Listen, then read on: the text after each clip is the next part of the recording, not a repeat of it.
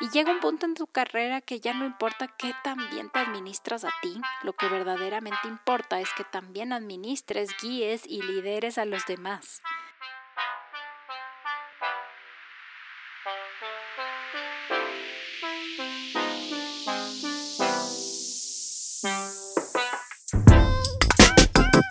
Hola, soy María Vélez. En el Yin de Tuyán conversaremos de manera íntima y profunda sobre todo eso que te ha impedido romper el techo de cristal.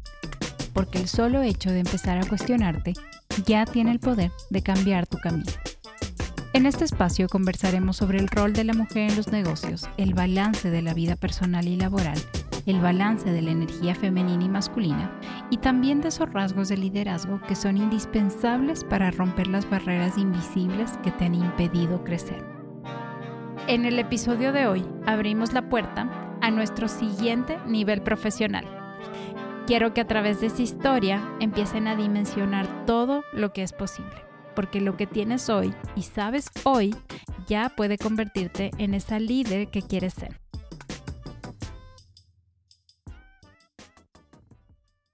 Hoy necesitas papel y lápiz porque juntas vamos a trabajar en crear esa siguiente etapa de lo que tú quieres ser.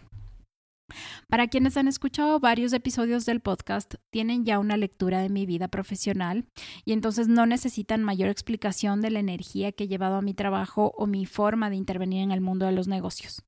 Pero para quienes no han escuchado antes, quiero hacerles una breve introducción. Desde que empecé mi vida laboral, hace 10 años, viví en una rueda de la ejecución, una rueda de cómo crezco yo más y cómo me destaco para seguir cosechando éxitos o para seguir avanzando hacia donde yo tenía planeado. Entonces, como escuchan, por muchos años todo se trató solo sobre mí y cómo yo podía hacer que el resto note lo que traía a la mesa. Y si bien ese enfoque muchas veces dio resultados concretos, es decir, logré mucho de lo que me proponía a través de destacarme, lo curioso y lo que realmente les quiero transmitir está vinculado a cómo cuando dejé de enfocarme en lo que la gente ve de mí y me concentré en lo que yo le podía dar a la gente, es cuando mi crecimiento se convirtió en exponencial. Tengo dos historias que les quiero compartir, pero además quiero que en este episodio trabajemos juntas. No quiero que sea un episodio en donde les cuento mi vida y llegamos hasta ahí. Vamos a trabajar en conectar con esa profesional que busca ser, esa que en el fondo has soñado e idealizado, pero que no la alcanzas todavía, probablemente porque has venido pensando solo en ti. Cuando creé este espacio, lo hice desde el deseo de que este mensaje pueda ayudar a mujeres en diferentes aspectos. Uno de esos definitivamente el no sentirse solas, en especial en el mundo de los negocios y en lo que representa ser una mujer dentro de él. Pero el principal es que estaba convencida que lo que mis años de experiencia me han dado de seguro es útil para todas esas mujeres allá afuera que sueñan con más, pero que nadie les está mostrando el camino.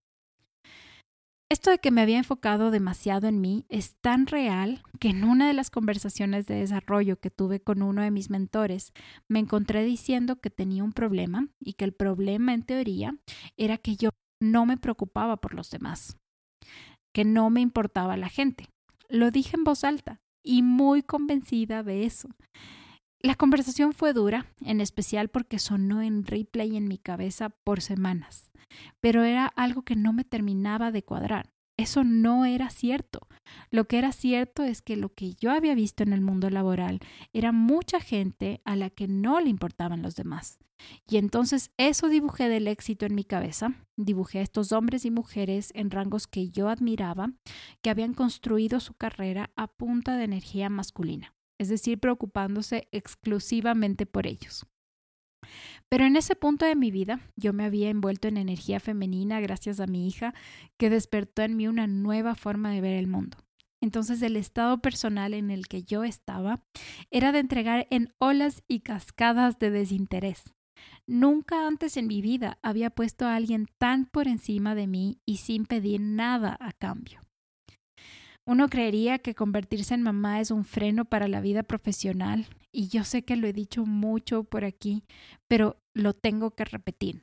A mí mi hija me enseñó a ser mejor profesional, mucho mejor de lo que era antes. Porque lo que me faltaba no eran habilidades duras, no era aprender más de finanzas, de estados contables, de estrategias comerciales, lo que me faltaba eran más bien habilidades blandas, era conectar con la gente, era liderar equipos, era mover a la gente en la dirección correcta.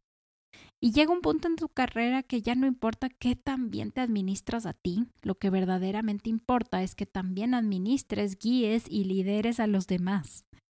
Si pensamos un minuto en los grandes CEOs, no están sentados analizando data, desarrollando herramientas comerciales o armando el plan estratégico del año. Están dirigiendo a grandes profesionales y a grandes equipos de gente. Y para eso la única forma es entender lo que esa gente vive, piensa, pero sobre todo entender cómo moverlos en la dirección correcta. Esta conversación que tuve con mi mentor fue como si alguien hablara por mí o como si mi yo del pasado hablara por mí. Pero la persona en la que me estaba convirtiendo en ese momento ya no entendía de dónde salían esas palabras. No era real. O al menos estaba decidida a que ya no lo sea. Y entonces empecé un camino sin darme cuenta del impacto que tendría. Un camino en el que me estaba convirtiendo en esta nueva persona, que si soy súper honesta, no lo planifiqué así. Fue un paso natural de mi vida en donde esta nueva versión de mí estaba operando y tomando control de quién yo iba a ser en adelante. Todo mi trabajo se centró en solucionar problemas de raíz, pero solucionarlos de raíz para mí en ese momento significaba enseñar a la gente una nueva forma de trabajar que dure más allá de mí, que si mañana yo no estaba sentada liderando ese equipo, la gente no me necesite. Y cuando pensamos así, asusta, asusta crear un sistema en donde la gente no requiera de ti, o al menos no exclusivamente. Pero cuando operas de esta manera, le estás diciendo al universo y a todos los que te rodean que estás lista para el siguiente nivel. Y esto para mí fue pasar de vivir de la energía masculina, en donde estás envuelta en el ego, en la individualidad, a empezar a inclinar mi balanza hacia la energía femenina, la de la colaboración, la del colectivo. Por un año entero puse mute a esa voz que buscaba sobresalir y que hablaba solo de mí. Sin darme cuenta, los resultados empezaron a hablar por sí solos. Mi trabajo se volvió más sencillo porque ya no empujaba el barco sola. Ya no arrastraba a un equipo a que opere como yo sentía que era lo correcto, sino que logré que juntos construyamos esta nueva forma de trabajar en conjunto, en equipo, y por ende los resultados fluían de una manera muchísimo más sencilla. Hoy miro hacia atrás, veo trabajar ese equipo que aunque ya no están conmigo, lo hacen de una manera diferente. Y eso es dejar un legado, asegurarte de que tu trabajo sea mucho más grande que tú y que esa huella de liderazgo que tienes se vea a millas de distancia. Lo realmente increíble es que después de haber hecho este trabajo, que muchas veces se sentía solitario y silencioso y que yo no estaba segura de los efectos que podría tener en el futuro, el universo se estaba encargando de que yo siga a mi siguiente nivel. Fue como desbloquear esa cadena que me impedía crecer. Y un mes después de haber dejado esa asignación, recibí la noticia de la multinacional donde trabajo de que me habían seleccionado como mejor colaborador del año. Si se imaginan el emoji que se está descerebrando, así me sentía yo. Esa era la muestra más clara de que mi antiguo yo se terminó para siempre. Ese fue el instante donde de la manera más real medí el impacto que tiene operar desde el bienestar común, operar pensando en el conjunto y en los demás. Pero eso no era todo, porque ese año por el cual estaban reconociendo mi trabajo, fue el año en donde yo estaba en mi periodo de maternidad. Fue mi año de lactancia, fue el año en donde hice malabares para que mi trabajo funcione, el año donde estaba aprendiendo a ser mamá, el año donde menos dormí, pero casi seguro el año en el que más sonreí. Un año donde en teoría me había dejado de esforzar por mostrar de lo que era capaz de hacer, pero que en realidad fue el año en donde aprendí cuál era mi manera más natural de ser, de liderar. El tema de la lactancia, por ejemplo, es súper extenso porque es una muestra de cómo como mujeres tenemos retos adicionales para estar insertadas en el mundo laboral.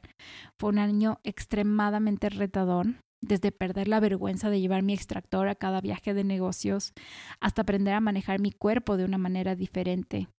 Entonces imagínense ustedes del colapso de información que pasó por mi cabeza cuando me estaban notificando este reconocimiento. Tenía nubes de imágenes despertándome en la madrugada, viajando con tres maletas y un extractor a un viaje de dos días. Eran llamadas de trabajo mientras estaba mi bebé en mis brazos se me venían imágenes de trabajar hasta las nueve de la noche en días especiales mientras mi bebé estaba en la casa. Era haber alcanzado todo lo que les cuento cuando en realidad fue el año en el que solo estaba trabajando seis horas al día. Inserten emoji de cerebrado otra vez. Sí, solo seis horas. Y aquí rompemos muchísimos mitos porque estamos acostumbrados a que a mayor trabajo, mayores resultados. Mientras más horas dedicas a algo, mejor te salen las cosas. Pero en realidad influye muchísimo la intención con la que tú lo estás haciendo. Entonces estas seis horas yo las distribuía acorde a las necesidades del negocio. Habían días que empezaba a las seis y otros que empezaba a las diez. Pero los resultados nunca estuvieron comprometidos o vinculados a cuántas horas yo trabajaba. Fue el año en donde aprendí a sacarle el jugo a mis fortalezas. Por ejemplo, siempre, siempre, siempre supe que ser rápida para pensar era mi don. Todas mis pruebas de la universidad era la primera en salir, pero no porque era la que siempre tenía 20, sino porque era la que si no sabía una respuesta, no se quedaba sentada inventándose. El punto es que en ese año descubrí que el éxito no es proporcional a tus horas de trabajo tampoco es proporcional a cuánto te esfuerces a desarrollarte solo a ti, pero sí es proporcional a la intención con la que haces las cosas. Entonces, para que empecemos a trabajar en equipo, porque para ahora siento que eso somos, un equipo de mujeres en construcción, poniendo ladrillo a ladrillo esas piezas que aún nos faltan. Y si estás escuchando este podcast es por dos razones. ¿Estás en el mundo de los negocios o quieres estarlo? Entonces quiero que trabajemos en construir esa mejor versión de ti, esa versión que hará lucir a tu yo actual como una niña en el parque, porque aquí vinimos a crecer y a crecer en grande. Quiero que con tu papel y lápiz anotes tres ideas que impacten a tu negocio, a la industria en donde trabajas y que nadie las está trabajando hoy no tienen que ser cosas secretas, sino simplemente cosas que pueden mover la aguja significativamente, pero que nadie se ha dado el tiempo de destinarles un espacio intencional para cambiarlo. Ahora clasifica esas tres ideas de mayor a menor impacto, es decir, coloca un uno a esa idea que sientes que revoluciona todo lo que conoces hasta hoy dentro de esa industria, la que más cambios puede generar. Ahora la que le hayas colocado un número uno, quiero que la desarrolles más minuciosamente. Piensa en recursos, qué necesitas, cuánto tiempo, cuántas personas, cómo sería el esquema de esta idea. Dibuja la estrategia sin límites. Nadie está controlando, no hay buenas ni malas ideas, solo planes y más adelante vas a encontrar cuál es el mejor. Quiero que en esta hoja involucres a toda la gente que crees que es necesaria para llevar ese plan adelante. Enuméralos, coloca al lado su nombre, cuál es el aporte principal que darían a este proyecto. Pon tu nombre también. ¿Qué traes tú al proyecto? Pero aquí viene lo más importante. Quiero que te olvides de tu rol, de tu jerarquía, de tu experiencia. ¿Qué traes tú al proyecto? Escríbelo y empieza a creer tus palabras. Este ejercicio es extremadamente poderoso porque estamos acostumbrados a pensar desde el techo que nos impusieron. Cuando tienes un cargo, piensas solo hasta lo que ese cargo está destinado a pensar. Pero cuando te quitas ese sombrero, tú eres mucho más. Eres más que ese cargo. Eres más de lo que haces. Entonces, si mañana tú tuvieras que llevar las riendas de ese proyecto, ¿cómo lo harías? ¿A quién llamas primero? ¿Con quién lo construyes? Recuerda, estamos trabajando desde la energía femenina. No estás sola. Los cambios cuánticos no vienen de una persona, vienen de varias personas empujando el mismo barco. Pero lo que te pone a ti en un nuevo lugar es salir de ese rol donde solo cumples tu función. Dedica dos horas a este ejercicio, piensa en una propuesta, no importa si termina completa o no, Luego junta a la gente que necesitas, consigue los recursos, plantea tus ideas. esto ya genera un cambio. Esto ya te pone en un nivel diferente al que estás sentada hoy. Y siento que venimos de una generación que muchas veces estuvo acostumbrada a conseguir un trabajo, a escuchar por dónde es el camino y de ahí ejecutar.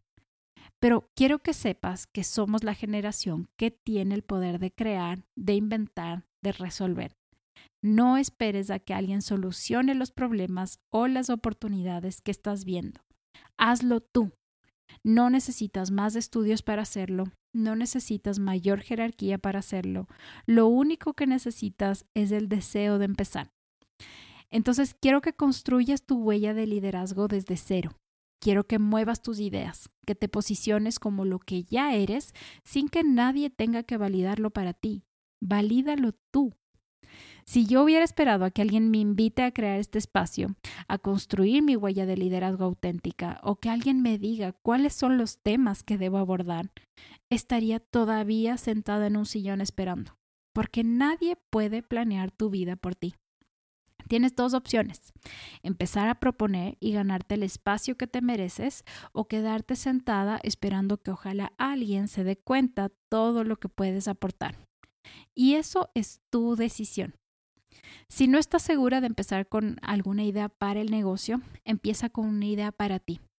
Empieza por decidir cuáles son esas acciones que te llevan del punto A al punto B, de donde estás hoy a donde quieres llegar. Detállalas, ponlas en un calendario y arma tu plan. El mensaje que quiero dejarte es que tú tienes las riendas de tu vida personal y tienes las riendas de tu vida profesional, pero las cosas no suceden al azar.